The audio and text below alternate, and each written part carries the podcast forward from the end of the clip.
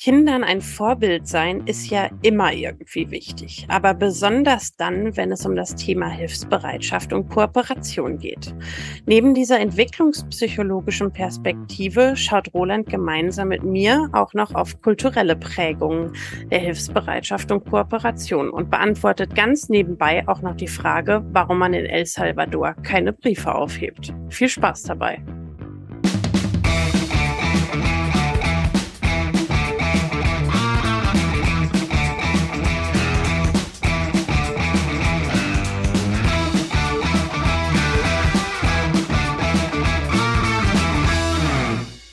Hallo und herzlich willkommen zu einer neuen Folge unseres Psychotrip-Podcasts, der Podcast, in dem Roland und ich gemeinsam die bunte Welt der Psychologie erkunden. Und genauso wie ihr bin auch ich gespannt, welches Thema uns heute erwartet. Also schaue ich mal direkt in Richtung Roland. Was hast du mitgebracht? Ja, moin, moin, herzlich willkommen. Unser Thema für heute ist Kooperation und Hilfsbereitschaft. Komm mir bekannt vor. Wer jetzt denkt, äh, schön, dass auch dein Gedächtnis funktioniert. Äh, Moment mal, das hatten wir doch gerade. Äh, ja, wir hatten die Folge von Steffi zum Thema Ehrenamt. Und da hat Steffi ziemlich viele Theorien zu prosozialem Verhalten aufgestellt. Und ich habe mich so ein bisschen darüber mokiert, dass das so wenig konkrete Nachweise gab. ähm, ja, wer meckern kann, muss ja auch liefern können. Also auf geht's. Ich bin gespannt. Dann ähm, zeig mal, was du hast.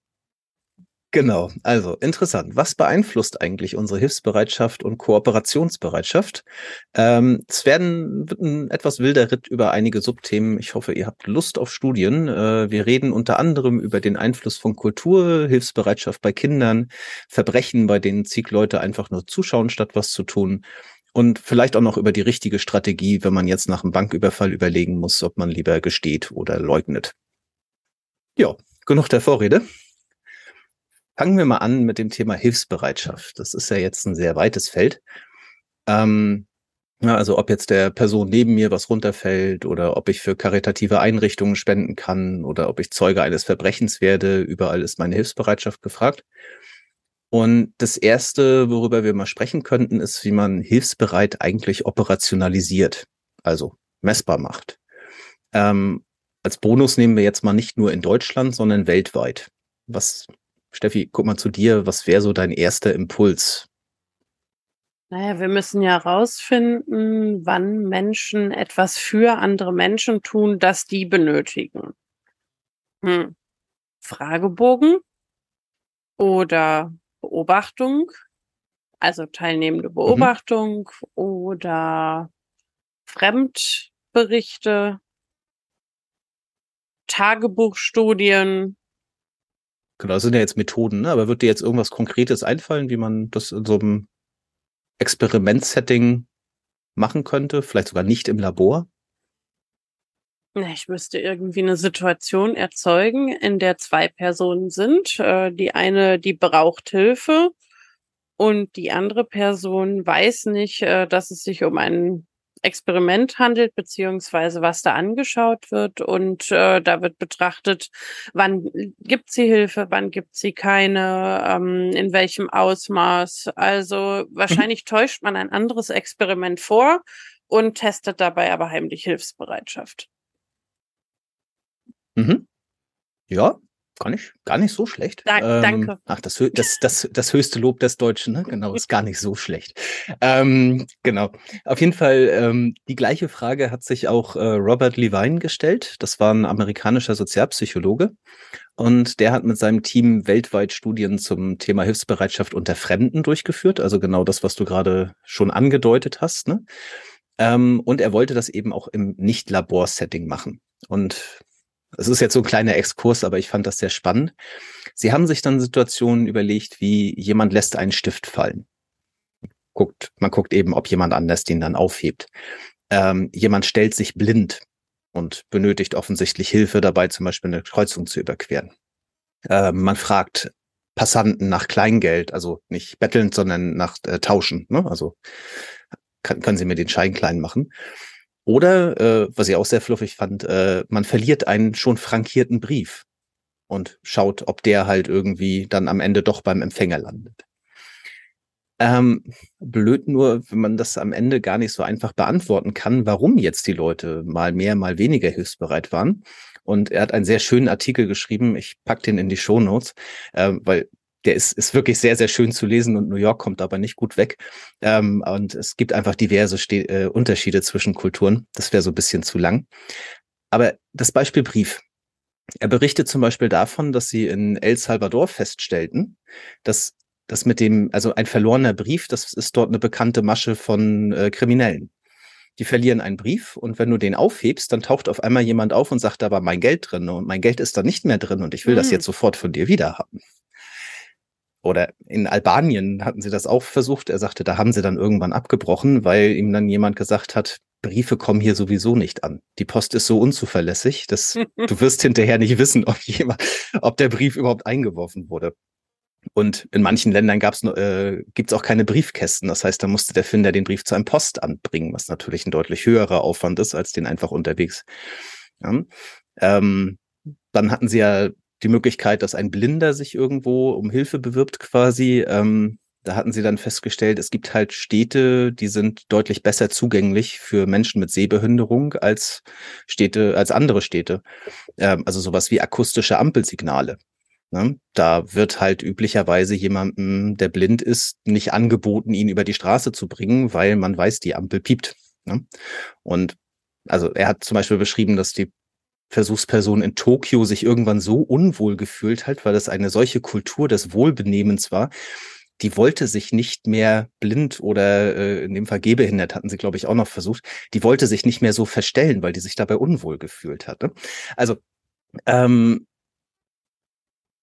äh, Kurzfassung, sie haben versucht, das über viele Kulturen zu machen und sie haben dabei groß, die große Herausforderung gehabt, Situationen zu finden, die überall gleich sind ne, und die man wirklich äh, in allen Kulturen messen kann. Ähm, seine Schlussfolgerung jetzt aus dem Artikel ähm, war, die möchte ich noch hervorheben, ähm, er stellte fest, dass insgesamt in seinem Vergleich Städte aus dem spanisch-portugiesischen Kulturkreis, egal ob Europa oder Lateinamerika, sehr weit vorne lagen, was Hilfsbereitschaft anging. Jetzt weiß ich, du warst mal zumindest kurzzeitig auch dort unterwegs. Ist dir das irgendwie aufgefallen? Könntest du da irgendwie eine These zu aufstellen? Hilfsbereitschaft hätte ich, also hätte ich jetzt nicht direkt gesehen, aber was ich, woran ich mich erinnere, als ich wiedergekommen bin, was ich sehr häufig erzählt habe, ist, wie fassungslos ich war, wie höflich die Leute sind und wie fröhlich und wie freundlich. Also vielleicht habe ich es einfach nicht durch die Brille der Hilfsbereitschaft betrachtet, aber wenn man sich so mhm. überlegt, fällt es natürlich auch damit zusammen. Ne? Vielleicht habe ich sie als höflich und freundlich das wahrgenommen, weil sie einfach sehr hilfsbereit waren. Ist tatsächlich, äh, tatsächlich ist das ziemlich genau das, was er beschreibt. Er wurde dann nämlich äh, von einer Kollegin auf das brasilianische Wort simpatico hingewiesen was übersetzt einfach erstmal nur nett heißt. Und äh, was äh, eine Vielfalt positiver Eigenschaften vereint, wie eben freundlich, angenehm, gutmütig und hilfsbereit. Und das in Brasilien auf jeden Fall als erstrebenswert gelte. Ne? Mhm. Ne? Also man ist gerne Sympathico, ne? weil das gehört eben dazu. Das heißt nicht unbedingt, dass man ehrlich ist und alles, ne? aber man ist im, im Allgemeinen ist man eben ein, ein freundlicher Mensch. Und er sieht eben in seinen Daten dazu eine Bestätigung, dass es in diesem Kulturkreis durchaus verbreiteter ist als in anderen. Wie gesagt, New York zum Beispiel kommt ziemlich schlecht weg. Weißt davon. du, wie Indien dabei weggekommen ist?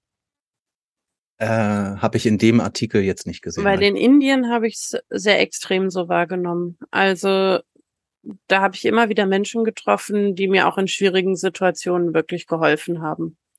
Zum Beispiel ist mhm. mein Zug ausgefallen und ähm, wir sind dann mitten am späten Abend mitten in der Pampa gestrandet und kamen dann nicht mehr weg. Und dann hat uns erst der Wachmann geholfen, wieder zurück in die Stadt zu kommen. Dann hat uns der Hotelier wieder aufgenommen, obwohl unser Zimmer eigentlich schon weg war. Und dann hat uns der Restaurantbesitzer geholfen, eine Handykarte zu bekommen, die funktioniert und hat äh, stündlich mit der Zuggesellschaft telefoniert und uns dann informiert, wenn der Zug kam. Und da haben wir einfach sehr gebündelt in schwierigen Situationen sehr viel Hilfe erfahren. Mhm. Genau. Und wahrscheinlich, oder was heißt wahrscheinlich, aber vielleicht hätten euch die gleichen Leute auf die Frage, kannst du mir mal kurz Kleingeld wechseln, gesagt, nein, auf keinen Fall, weil sie irgendwie Angst hätten, dass ihr die Geldbörse raubt in dem Moment, weil das eben wieder kulturell möglich wäre. Ne? Also keine Ahnung, will jetzt Indien nichts unterstellen. Das wäre jetzt nur auch wieder ein Beispiel von, von Robert mhm. Levine. Was ich gerade gedacht habe, ist, es gibt ja einen Unterschied der Ursache von Hilfsbereitschaft. Ne? Also mhm was ich gerade im Kopf hatte, ist, vielleicht müssen wir unterscheiden, wann habe ich eine gewisse Bequemlichkeit aus der heraus ich Hilfsbereitschaft fordere, wie wenn mir der Stift runterfällt und jemand anderes mir den aufhebt, mhm. Das hätte ich auch selbst gekonnt. Und wann mhm. habe ich einen wirklichen Bedarf? Also wann ist quasi die Fähigkeit oder die Möglichkeit meines Gegenübers größer als meine, so dass ich dann auch Hilfsbereitschaft erfahren muss. Und ich kenne es von mir so, dass ich dann gerne helfe, wenn ich das Gefühl habe, mein Gegenüber braucht auch wirklich Hilfe und nicht, es geschieht aus Bequemlichkeit. Also ich könnte nicht behaupten, ich würde jeden Stift ausfeben. Mhm. Ich kann mich da an einige Diskussionen von zwischen uns erinnern, die äh, dieses Thema der Bequemlichkeit haben in beide Richtungen. Ähm, tatsächlich ähm, habe ich dazu, das, das habe ich jetzt nicht mehr vertieft, aber ich habe dazu einen recht interessanten Podcast gehört mit dem Professor Dr. Achim Falk, heißt der, glaube ich, ähm, der mm, relativ präsent in den Medien ist und, und dazu auch Bücher schreibt. Und der hat da drin ähm, gesagt, dass Hilfsbereitschaft letztlich aus seiner Sicht zwei Faktoren hat. Äh, das eine ist die Person, also die Persönlichkeit letztlich, und das zweite ist die Situation. Und ich glaube, wir werden in der Folge werden wir auch noch so ein paar Beispiele finden, wo das für mein Gefühl zumindest relativ gut passte. Und das, was du gerade beschrieben hast, war eben so ein situativer Aspekt. Ne? Mhm. Also für dich ist in bestimmten Situationen ist deine Bereitschaft zur Hilfsbereitschaft, deine Hilfsbereitschaft höher als in anderen, weil du dazu irgend bestimmte Gründe im Kopf hast, mhm. die das für dich eben ja, aber weil wir gerade bei dem Thema sind, das ist ganz spannend. Ich saß neulich mit äh, zwei Freundinnen zusammen im Restaurant und wir wurden über den Abend, wir saßen da vielleicht zwei Stunden, bestimmt zehnmal gefragt, ob wir Kleingeld geben. Und mhm. Die Antwort war jedes Mal Nein von allen, ähm, bis auf einmal. Aber zusehends genervter. Ach so, nee, nee, okay. überhaupt nicht. Also immer freundlich und, und nein, einfach weil ich, wenn ich esse, kein Geld geben möchte in dem Moment. Aber die Freundin von mir, mit der ich unterwegs war, eine davon, ähm, die Antwort war auch immer nein. Nur einmal war sie ja. Und äh, einmal hat sie gesagt, ja, Moment, hat ihren Geldbeutel rausgeholt und hat dann Geld gegeben. Und ich war so überrascht davon, dass jetzt eine Antwortabweichung stattgefunden hat, dass ich auch so gefragt habe, äh, ähm, warum? Also was war jetzt anders? Und dann kam sie auch so ins Stocken und meinte so, kann ich dir gar nicht genau sagen. Also es war eine Frau.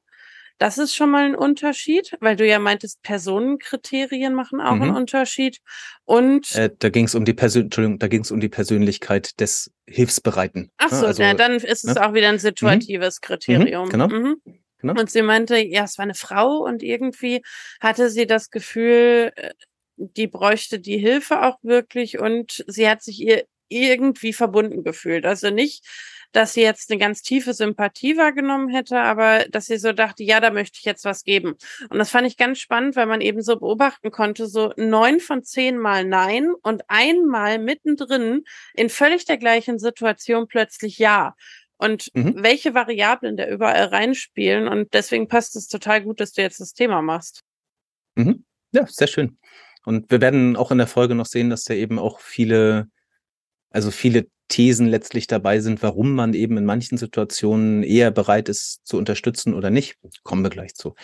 Ähm, ich würde gerade erstmal abbinden, das, das Thema kulturell ähm, an der Stelle äh, Hilfsbereitschaft oder prosoziales Verhalten, das vielleicht mal so als Zusammenfassung, ist erstmal etwas kulturell sehr unterschiedliches. Aber auch übergreifendes, auch oder? Also sie, pa äh, sie passiert in allen. Genau, aber in der konkreten Ausprägung, ne, was genau ist hilfsbereites Verhalten, ähm, ist es eben schwer, das über Kulturen zu vergleichen, wenn man jetzt einfach die gleiche Situation mhm. in verschiedenen Kulturen äh, macht. Ne? Also andere Länder, andere Sitten, würde ich jetzt mal sagen, gilt irgendwo auch hier an dieser Stelle. Ähm, ich habe gleich noch ein Kulturthema, aber ich muss einmal kurz einen Abstecher in die Spieltheorie machen. Ähm, kennst du äh, zufällig das Diktatorspiel, das Ultimatumspiel und oder das Gefangenendilemma? Ich weiß, dass ich alles gelernt habe und ich glaube, ans Gefangenendilemma erinnere ich mich auch noch. Okay. Ähm, also alles drei sind äh, Spiele mit einem gewissen Kooperationsgrad und die werden sehr gerne in Studien zu dem Thema eingesetzt. Ähm, zum Gefangenendilemma kommen wir später nochmal. Ähm, hier möchte ich einmal kurz das Diktatorspiel und das Ultimatumspiel erklären. Die sind auch wirklich einfach. Äh, das Diktatorspiel geht so. Wir beide ähm, spielen und du bist der Diktator und bekommst zum Beispiel 10 Euro und darfst diesen Betrag zwischen uns beiden aufteilen. Du kriegst das, was du gesagt hast, ich krieg das, was ich gesagt habe. Damit ist das Spiel tatsächlich auch schon beendet. Hm? Das heißt, was weiß ich, du sagst, okay, 80 Euro, Quatsch, 8 Euro äh, behalte ich selbst, 2 Euro kriegt Roland, ne, und dann ist das beendet. Jetzt kann man natürlich ein bisschen modulieren. Ne? Man kann sagen, auf der anderen Seite sitzt jetzt ein hilfsbedürftiges Kind aus Afrika oder was auch immer und kann eben schauen, wie bereit sind die Leute an dieser Stelle was abzugeben. Mhm. Das Ultimatumspiel ist tatsächlich genauso, aber ich als Empfänger entscheide, ob ich das Teilverhältnis annehme oder nicht. Das haben wir das heißt, doch schon mal in einer anderen Podcast-Folge besprochen, oder? Da bin ich mir jetzt nicht sicher. Also möglich wäre es, ähm, aber ich glaube nicht. Egal. Ähm, Falls es jemand weiß, hilf gebt uns einen genau. Hinweis. Genau. Hilfreiche Hinweise nimmt jede Polizeidienststelle gerne entgegen. Ähm, also Ultimatumspiel, äh, ich entscheide, also wieder gleiche Situation. Du sagst, ich krieg acht Euro, Roland kriegt zwei Euro. Und Roland kann sagen, yep, mhm. nehme ich an. Dann passiert das so. Oder ich sage, nein, mache ich nicht mit. Und dann kriegen wir beide nichts. Kann sich vorstellen, das ist nochmal so ein bisschen interessanter, weil da solche Sinne angesprochen werden wie Fairness. Also, warum kriegst du jetzt eigentlich acht Euro und ich nur zwei? Ne? also wir kommen auch da später nochmal zu. Äh, ich würde, glaube ich, die Diskussion auch gerne noch ein bisschen verschieben, weil ich gerne erstmal noch die zweite Kulturstudie rausgraben würde. Das war nämlich Haus ähm, und Kollegen 2019. Und die haben insgesamt acht Kulturen angesprochen, darunter vier urbane in Deutschland, Amerika, Argentinien und Indien. Und dann vier Stammeskulturen auf verschiedenen Kontinenten. Das fand ich ein sehr schönes Setting. Und dort haben sie sowohl Erwachsene als auch Kinder rekrutiert und haben das Diktatorspiel gespielt. Und auf welchen Kontinenten? Ähm, es war, ich habe es jetzt nicht aufgeschrieben, es war auf jeden Fall Südamerika dabei, Asien und Afrika. Mhm. Ja. Ich glaube, in Europa wird es auch schwer, noch Stammeskulturen zu finden. ähm, genau. Ähm, also sie haben das Diktatorspiel gespielt und zwar in einer einfachen Ausprägung. Das heißt, äh, du hast zwei Einheiten von irgendwas, was weiß ich, zwei Sterne oder zwei Äpfel oder schlag mich tot. Und du kannst entscheiden, entweder du behältst beide für dich oder du teilst eins zu eins mit einem anonymen Empfänger deiner Gemeinschaft. Ähm, sie haben das dann noch ein bisschen moduliert. Äh, sie haben zum Beispiel vorher ein Video von einem Mitglied dieser lokalen Gemeinschaft gezeigt und der hat mal gesagt, teilen ist gut, mal hat er gesagt, behalten ist gut, ne, und manchmal auch gesagt, beides ist gut. Ne? So, das, das haben sie am Ende in der Studie nicht in allen Kulturen machen können, aber äh, so grob war das Setting. Was sie jetzt rausgefunden haben oder was ihre Ergebnisse hergegeben haben, war zum einen, dass dieses Video das ich vorher sehe von jemandem aus meiner lokalen, aus meinem lokalen Kontext, das beeinflusst die Entscheidung. Hm? Das heißt, die nochmal kommunizierte soziale Norm ne, oder überhaupt kommunizierte soziale Norm in dem Fall, ähm, die beeinflusst auch die Entscheidung. Ähm, die Kinder haben vor allen Dingen im jüngeren Alter teils sehr, sehr starke Abweichungen von den Erwachsenen gezeigt. Ne, also erstmal, es gab über alle Kulturen hinweg gab sehr, sehr unterschiedliche Ergebnisse. Ne? Also in manchen Kulturen wurde sehr viel geteilt, in anderen wurde sehr viel behalten. Ähm, und innerhalb der Kultur gab es zwischen Erwachsenen und Kindern oft auch große Unterschiede. Aber mit dem steigenden Alter der Kinder haben diese sich immer weiter den Erwachsenen angenähert. Ja, das heißt, man hat das, wenn das so grafisch dargestellt ist, konnte man das richtig gut sehen. Die Kurven gingen am Anfang sehr weit auseinander und ne, je älter die Kinder wurden, desto mehr haben sie sich eben den Erwachsenen angenähert. Und die letzte Feststellung, die äh, ich da noch gefunden hatte, war, dass sie gesagt haben, Kinder im mittleren Alter sind besonders beeinflussbar. Vor allen Dingen in die Richtung dessen, dass sie von Teilen überzeugt werden. Na, also sprich, wenn sie vorher sonst alles für sich behalten hätten, waren sie besonders beeinflussbar, was eben so ein Video anging, wo gesagt wurde, ja, teilen ist eigentlich besser. Genau. Das wollte ich noch zu dem Thema berichten. Und gab es eine kulturübergreifende Tendenz bei den Kindern? Also wenn die sich später angenähert haben, war es so, dass Kinder alles für sich behalten wollten oder alles teilen wollten? Gab es irgendwas, was gemeinsam war? Nee, also das war wirklich der, der Graph, den sie dazu gemalt haben, der war Kraut und Rüben, ne, weil es wirklich kulturell einfach ganz unterschiedlich war, ob das jetzt gut war zu teilen oder eben gut war, das für sich zu behalten. Hm, also auch da hat man sehr gut gesehen, dass das eben nicht unbedingt als Indiz für irgendwie eine allgemeine Hilfsbereitschaft gelten konnte, ob ich jetzt irgendwie zwei Elemente, ich weiß wirklich gerade nicht, was sie da genommen haben, ob ich das für mich behalte oder ob ich das eben mit jemandem teile im Stamm oder in meiner Gemeinschaft Jetzt, ich glaube, Berlin war zum Beispiel die deutsche Stadt, in der sie das gemacht haben. Mhm. Gut. Ähm, apropos Kinder und soziale Normen. Jetzt gehen wir mal darüber. Ähm, in der Ehrenamtfolge hattest du ja mehrere Thesen geäußert, warum Menschen anderen helfen. Ähm, hinterher ist mir aufgefallen, dass da noch irgendwie ein wichtiger Aspekt fehlte. Ähm, weil wir haben zwar viel über soziale Normen und erlerntes Verhalten geredet, aber es gibt ja auch so Experimente mit Kindern und Tieren teilweise, also sehr kleinen Kindern und Tieren, so als Versuch herauszufinden, ob und wann dieses Verhalten erlernt wird. Erinnerst du dich da noch an Dinge, sei es aus der anderen Folge oder von ganz früher? Du meinst das im Studium oder? Hm, zum Beispiel? Nee, also Kinder und Tiere hatte ich, glaube ich, nicht. Ähm, okay, dann habe ich die heute mitgebracht.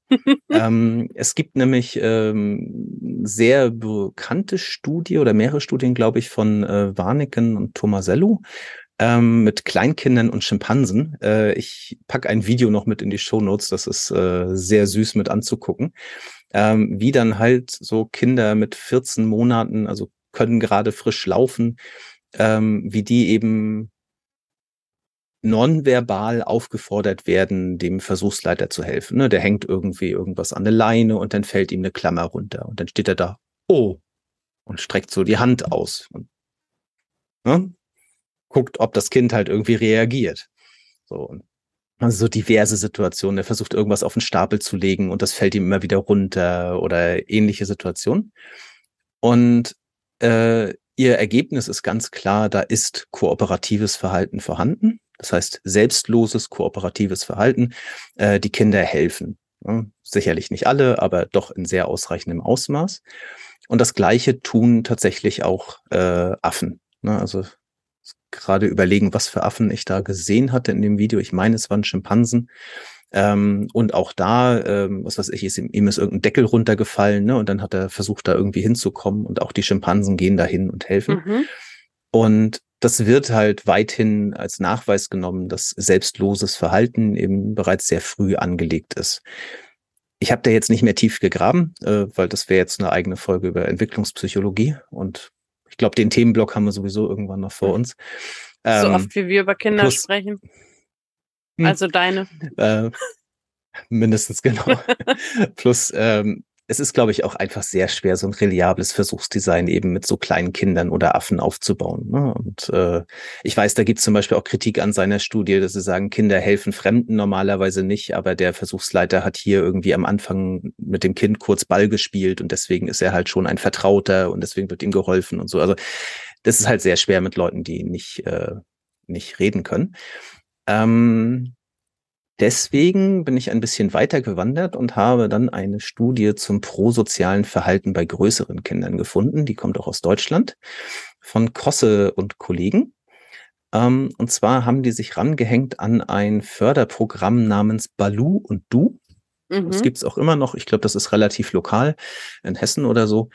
Dort werden Grundschulkinder im außerschulischen Bereich durch ein Mentoring gefördert. Also sprich, ein Mentor oder Mentorin begleitet das Kind irgendwie ein Jahr lang, einen Nachmittag pro Woche, geht mit dem ins Zoo oder ins Kino oder unterhält sich einfach. Ne? Also einfach ein freundliches Begleiten von Kindern.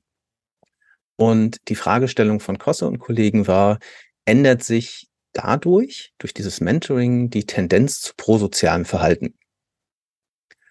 Was haben die gemacht?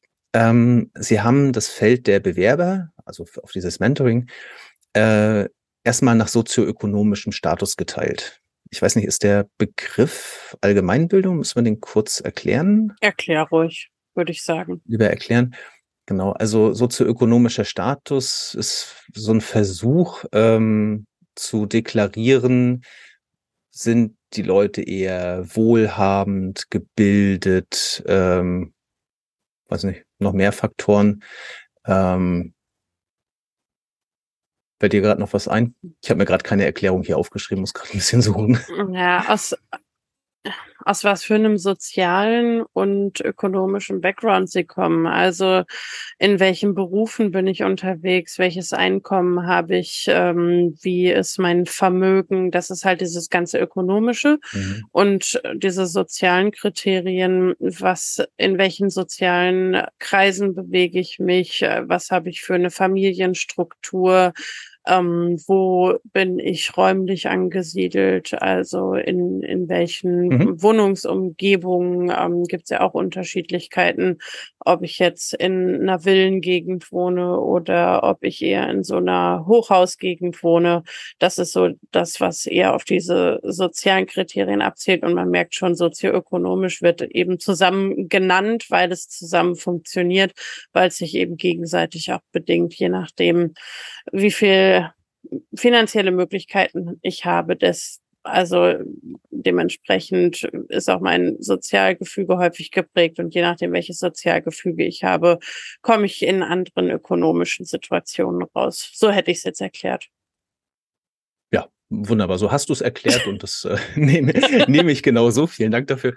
Ähm, Genau, ich hing gerade so ein bisschen bei der Studie, weil Sie haben es, glaube ich, relativ einfach gemacht. Sie hatten irgendwie drei Kriterien. Davon war irgendwie eins Haushaltseinkommen, eins war alleinerziehend, glaube ich, ähm, und, und irgendwas noch. Ähm, und haben daraus Gruppen gebildet und haben gesagt, okay, wir haben einmal diesen hohen sozioökonomischen Status, äh, niedrigen sozioökonomischen Status und da drin unter eben dann die Kinder, die ein Mentoring bekommen und die Kinder, die keins bekommen. Ja, also letztlich unter dem hohen äh, sozioökonomischen Status gab es auch kein Mentoring oder wenn, dann war es für sie jetzt nicht relevant. So, dann haben sie ähm, insgesamt also prosoziales Verhalten untersuchen wollen und das haben sie operationalisiert, auch wieder mit einem Diktatorspiel. Ne? Also sprich, wie sehr haben die Kinder einen Geldbetrag, der ihnen gegeben wurde, geteilt. Entweder mit einem anonymen Empfänger äh, oder eben mit einem sehr bildlich dargestellten, glaube ich, armen Kind in Afrika, dem es auch nicht gut geht oder dem es gar nicht gut geht oder so. Ne? Ähm, dann haben sie noch geschaut, wie sehr vertrauen die Kinder in andere Menschen. Und sie haben die Eltern nochmal einen Fragebogen ausfüllen lassen über das soziale Verhalten des Kindes. Ähm, ganz allgemein haben sie erstmal festgestellt, schon bevor sie irgendwie eine Intervention hatten, dass Kinder aus Haushalten mit hohem sozioökonomischen Status auch ein erhöhtes prosoziales Verhalten hatten. Dankenswerterweise haben sie an der Stelle allerdings noch mal ein bisschen genauer hingeschaut. Und in diesem Versuch ließ sich dieses erhöhte prosoziale Verhalten erklären durch zwei Variablen, nämlich einmal die Menge an sozialer Interaktion zwischen dem Kind und den Eltern sowie allgemein dem prosozialen Verhalten der Eltern. Das heißt, je mehr Interaktion und je mehr die Eltern prosoziales Verhalten gezeigt haben, desto höher auch das prosoziale Verhalten der Kinder. Das ist ja spannend. Ich hätte jetzt eher ein umgedrehtes U erwartet von den Ergebnissen her. Okay, erklär mal. Also ich hätte erwartet, dass ähm, einfach so aus, aus äh, Realitätserleben ähm, Kinder, die aus sehr armen Haushalten kommen oder aus äh, sozioökonomisch benachteiligten Haushalten, die Erfahrung machen, dass sie das, was sie haben, brauchen und nicht teilen können, weil sie sonst nicht über die Runden kommen. Und deswegen hätte ich erwartet, dass sie wenig teilen und in dem Sinne Hilfsbereitschaft zeigen. Und ähm, mein meine Erfahrung ist, dass Menschen, die besonders viel haben, besonders wenig teilen.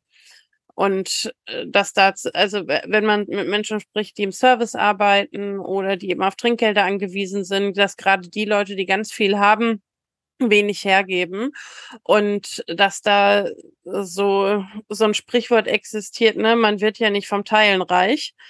Also mhm. ähm, man man wird nicht reich durchs Geld verdienen, sondern durchs nicht ausgeben. Und mhm. deswegen mhm. hätte ich ein umgedrehtes U erwartet von der Verteilung her. Deswegen spannend. Mhm. Ähm, also zum einen haben sie, glaube ich, nur die zwei Kategorien gehabt. Ne? Also sprich, keine direkte Verteilung über jetzt irgendwie die ganze Dimension äh, vom sozioökonomischen Status. Und zum Zweiten würde ich jetzt gerade tatsächlich mal auf die Studie davor zeigen. Ähm, das Verhalten der Kinder nähert sich ja dem der Erwachsenen mit der Zeit mhm. an. Ne, und hier haben wir Grundschulkinder. Ne? Das heißt, äh, Kinder, die, glaube ich, in einem Alter sind, wenn ich jetzt so meine Kinder anschaue, die auch wirklich gerne teilen. Ne? Also das, das gehört bei ihnen wirklich dazu, dass man mit Freunden, mit Geschwistern teilt und ja, ähm, aber diese Kinder hast du ja auch mal, ne? erzogen ne? und ja. Kinder nähern sich dann ihren Eltern auch an. Also irgendwie. Ja, aber da, da, also weiß ich nicht. Also nach der anderen Studie war das eben erst mit dem, mit dem, mit der Zeit und wenn die Kinder Eltern wo, älter wurden, ähm, gut, weiß ich nicht. Kann ich, kann ich jetzt nicht mhm. vertieft diskutieren tatsächlich.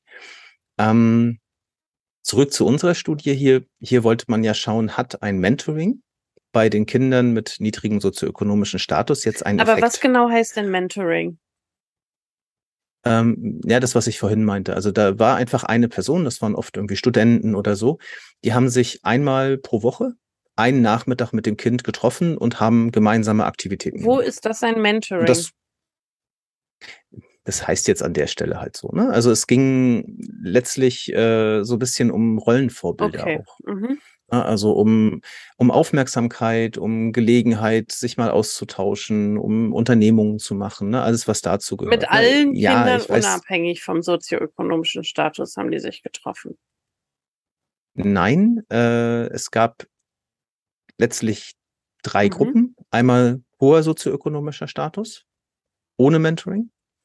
Und dann niedriger sozioökonomischer Status, einmal mit Mentoring, einmal ohne. Warum hat man denn den hohen nicht gementort? Weil. Mhm. Weiß ich nicht. Vielleicht wurde es auch an der Stelle nur nicht, nur nicht weiter gemessen. Aber so wie ich das verstanden habe, war das das Versuchsdesign und das war auch von vornherein so angelegt. Okay, spannend. Können, also finde ich gebiased. Okay. Ja, ich finde die Ergebnisse aber trotzdem interessant. Erzähl. Magst du sie hören? Ja. Ich, ich, jetzt sag dann nachher noch, warum ich es gebiased finde. ja. Ähm, nimm mal das deutsche Wort verzehrt. Klingt, glaube ich, schön. ähm, genau, also man hat jetzt einfach nach diesem Jahr, äh, den die Kinder eben so einen Mentor oder Mentorin an ihrer äh, Seite hatten, hat man geschaut, gab es jetzt in ihrem prosozialen Verhalten einen Unterschied? Und Tatsächlich wurde die Lücke zwischen der Gruppe, die eben einen Mentor oder Mentorin hatten, und dem hohen sozioökonomischen Status wurde komplett geschlossen. Ja, das heißt, nach diesem Jahr gab es zwischen diesen beiden Gruppen keinen Unterschied mehr, aber weiterhin einen deutlichen Unterschied zu der Gruppe, ähm, die eben kein Mentoring bekommen hat. Und besonders interessant dabei, sie haben nochmal zwei Jahre später geschaut. Ja, also eben nicht nur direkt danach, sondern nochmal zwei Jahre später die Kinder genommen ähm, und erstmal, dieser Effekt ist gleich geblieben. Ähm, zum Zweiten aber auch war der Wert oder waren die Werte allgemein zwei Jahre später deutlich erhöht. Also sprich, alle Kinder haben ein deutlich höheres prosoziales Verhalten gehabt. Ähm, und laut Autoren war dies oder ist dies die erste Dokumentation von wachsendem prosozialen Verhalten bei Kindern, was allerdings auch zu gängigen Theorien passt. Mhm. So, du verkneifst schon die ganze Zeit das Gesicht. Lass ja, mal das raus. ist ja einseitig.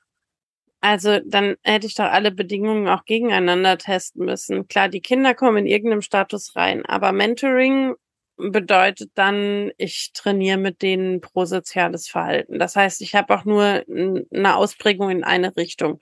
Ich habe schon mal falsche, aber schon mal falsche Tendenz, weil ähm, das war nicht der Sinn des Mentoring. Also vielleicht, vielleicht muss man das, mein Verständnis von der Studie war, es ging darum, benachteiligten Kindern die Möglichkeit zu geben, mit einem erwachsenen, möglichen Rollenvorbild, aber es wurde, glaube ich, gar nicht so unbedingt so gematcht, ähm, mit einem Erwachsenen außerhalb ihres Umfelds Zeit zu verbringen. Und dieser Erwachsene schenkt den Kindern Zeit. Und ich glaube, darum ging es an der ja, Stelle. Ja, aber das ist ja, sind ja zwei völlig unterschiedliche Dinge. Also als soziale Erfahrung und als Lernmöglichkeit im Leben äh, sehr bereichernd. Und natürlich kriegst du das mhm. jetzt auch vielleicht nicht durch einen Ethikrat, aber eigentlich hättest du doch, um zu gucken, was jetzt welche Wirkung hat, testen müssen. Erstens, wie gehen die Kinder rein? Zweitens, was macht es mit Kindern, wenn sie einen Mentor haben, der ihnen prosoziales Verhalten vorlebt? Was, was macht es mit Kindern, wenn sie einen Mentor haben, der ihnen äh, antisoziales Verhalten vorlebt? Und äh, kann ich nicht nur dazulernen, sondern kann ich auch prosoziales Verhalten verlernen? Und was hat jetzt den Einfluss? Also, dass ich ein Vorbild habe, dass es mir vorlebt oder der sozioökonomische Status, aus dem ich komme. Das, ich, ich finde, das ist eine Studie, die ist nett, aber ich kann, also ich finde, man kann da nichts rauslesen. Da sind so viele mhm. Bedingungen ungetestet geblieben, dass das deinen Anspruch an Wissenschaftlichkeit erfüllt. Oh, jetzt aber harte, harte Kritik. Ähm, tatsächlich sehe ich das anders. Also klar kann ich Wünsch dir was spielen, ne? Und äh, ich meine, wir haben genug Studien, die irgendwann äh, im Laufe des 20. Jahrhunderts äh, stattgefunden haben, die heute durch keinen Ethikrat mehr durchgehen würden. Aber an dieser Stelle wurde ja letztlich die Wirksamkeit einer Maßnahme getestet. Nämlich hilft es Kindern in ihrem sozial- oder prosozialen Verhalten, wenn sie Zeit mit einem gutmeinenden Erwachsenen außerhalb der Familie Und wofür verbringen. brauchst du dann den sozioökonomischen Status am Anfang? Ich denke, ich denke, dass der das Kriterium war tatsächlich dafür, dass dieses Mentoring überhaupt gegeben wurde, dass man eben versucht hat, benachteiligten Kindern an dieser Stelle Unterstützung anbieten Und was ist mit den Kindern, die aus Familien kommen, wo die Eltern einfach wirklich in Anführungsstrichen scheiße sind. Also stell dir vor, du hast so Millionärseltern, die leben dir die ganze Zeit vor, du teilst nicht und wir behalten alles für uns, das macht uns reich. Mhm. Die sind vielleicht ähm, auch benachteiligt, aber auf völlig anderen Ebenen. Vielleicht hätte denen das auch geholfen. Ja, sicherlich. Also ich, ich glaube, du kannst jederzeit äh, versuchen, so ein Programm aufzusetzen und Fördermittel dafür einzuwerben. ähm, Frau benachteiligte Millionär Millionäre.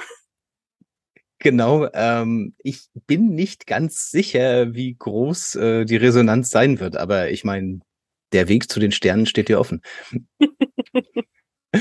ja, also ich, ich fand es jedenfalls spannend und ähm, die Autoren gehen dann noch ein bisschen weiter. Vielleicht guckst du die Studie auch noch mal an und schaust, ob du sie wirklich so fürchterlich findest oder nicht.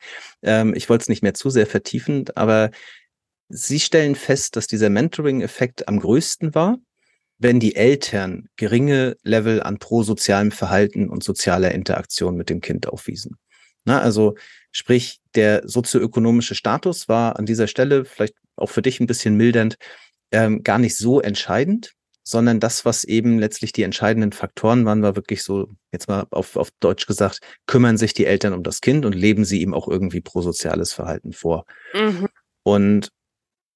So, das heißt, ähm, die ähm, Mentoren haben an dieser Stelle so ein bisschen als Rollenmodell gewirkt, gestützt dadurch, ich meine, das waren jetzt Freiwillige, die eben gesagt haben, ich möchte ein Kind ein Jahr lang unentgeltlich unterstützen, dass die einen relativ hohen Wert in prosozialem Verhalten aufweisen, ist jetzt äh, wenig überraschend, glaube ich.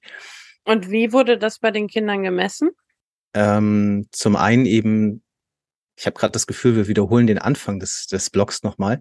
Ähm, zum einen über das Diktatorspiel, dass sie eben einen Betrag teilen sollten zwischen sich und zum Beispiel einem Kind in Afrika, ähm, über Einschätzung der Eltern ähm, und über Vertrauen in andere Menschen. Da bin ich gerade nicht ganz sicher, wie es operationalisiert wurde. Ich glaube über eine Selbstauskunft. Okay. Also nicht noch zusätzlich in der Beobachtung echter Verhaltensweisen ja, in der Welt da draußen. Nee, das nicht. Mhm. Ja. Genau. Ähm, also, Zwischenfazit an dieser Stelle, das prosoziale Verhalten der Kinder wird maßgeblich offensichtlich auch von verfügbaren Rollenmodellen geprägt. Und das fand ich jetzt tatsächlich auch gar nicht so überraschend, aber schön, das mal so in Zahlen dann. Und auch motivierend als Elternteil, ne, dass man sich Mühe geben muss. ja, gut ausgedrückt. Ja, äh, Steffi, ich hatte eigentlich eine kurze Folge geplant. Ähm, mit einem Blick auf die Uhr und äh, der Feststellung, dass irgendwie ähm, ich noch einiges vorbereitet habe. Ähm, noch einiges. Mein Vorschlag. noch einiges. Ähm, das Gefangenendilemma hatte ich ja schon versprochen und äh, ich glaube noch mehr. Ähm, jetzt gerade mal gucken. Äh, ja, genau. Ähm, Verbrechen, bei denen Leute nur zuschauen. Ne? Ähm, genau. Also wir haben noch ein bisschen was vor uns und deswegen glaube ich, sollten wir an dieser Stelle vielleicht einfach mal eine Pause machen und das Ganze auf eine zweite Folge ausdehnen. Das klingt gut. Dann werfe ich trotzdem jetzt einfach mal kurz als Frage rein, was hast du denn jetzt bisher mitgenommen, äh, falls du dich nach deiner Empörung noch daran erinnerst? ich habe mitgenommen, dass Kinder Vorbilder brauchen, um prosoziales Verhalten zu lernen und dass sie über die Lebensspanne sich immer weiter den Eltern beziehungsweise Erwachsenen annähern, dass es also wichtig ist, wie wir als Erwachsene handeln. Und ich habe mitgenommen, dass es sehr kulturabhängig ist, wie prosoziales Verhalten gezeigt wird und dass manche Verhaltensweisen, wo wir jetzt aus unserer kulturellen Brille draufschauen würden und sagen, klar ist das prosoziales Verhalten nicht aus antisozialen Tendenzen nicht gezeigt werden in anderen Ländern, sondern weil es einfach eine kulturelle Prägung gibt, die dazu führt, dass man manche Sachen nicht machen kann. Wie zum Beispiel, dass die Post einfach nicht ankommt oder dass es äh, kriminelle Maschen gibt, die das Verhalten verhindern. Also einiges. Und äh, was ich auch mitnehme, ist eine große Spannung auf den zweiten Teil deines Podcasts, denn da kommen ja noch viele gute Sachen. Und was nimmst du mit? Ich habe auf jeden Fall aus der Recherche schon mal mitgenommen, dass äh, Spieltheorie total cool ist. Also das wusste ich auch vorher schon, aber äh, an dieser Stelle so viel dazu zu finden. Ähm, kleiner Spoiler, es kommt auch noch ein bisschen was. Ähm, und äh, man kann die einfach sehr gut einsetzen hier. Ähm, und äh, ja, aus unserer Diskussion nehme ich gerade mit, dass ähm, Studien halt in dem Moment, wo es irgendwo an soziale Themen geht, tatsächlich auch ziemlich, ich will jetzt nicht sagen konfliktbehaftet, aber zumindest kontrovers sind, ne, weil die Kritik, die du jetzt an der Studie hattest, die ist mir einfach gar nicht aufgekommen, weil ich habe das von vornherein so ein bisschen als Begleitstudie gesehen, einfach zu einem Programm, das sowieso aufgelegt wurde ähm, und fand es jetzt ganz spannend, da auch mal die Gegenthese zu hören, dass das eben vielleicht auch irgendwo eine Verzerrung aufweist. Mhm. Gut, ähm, damit lassen wir unsere Hörer und Hörerinnen jetzt an dieser Stelle einfach mal hängen und sagen, bald geht's weiter. Bleibt dran. Bis dann. Ciao.